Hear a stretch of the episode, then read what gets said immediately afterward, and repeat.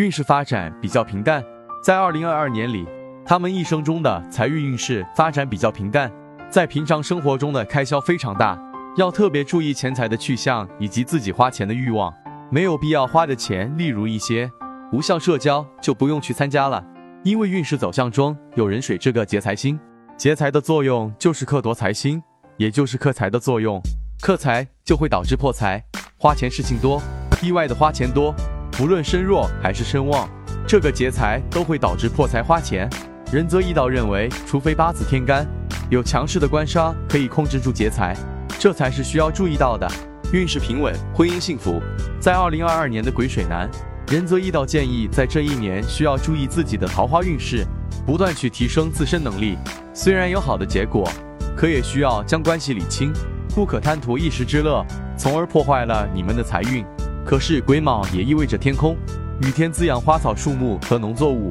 此刻有丙太阳光发生，就意味着云开日出，恰好是阳阴调和，天地万物生机盎然的最佳情况。这一年是大丰收的一年，无论是你工作上或是家庭婚姻上，都能获得幸福美满的情况，事业有升职。仁泽一道认为，癸水命的人在二零二二年的运势算是比较平稳的，他们在这年不会有太大的起伏。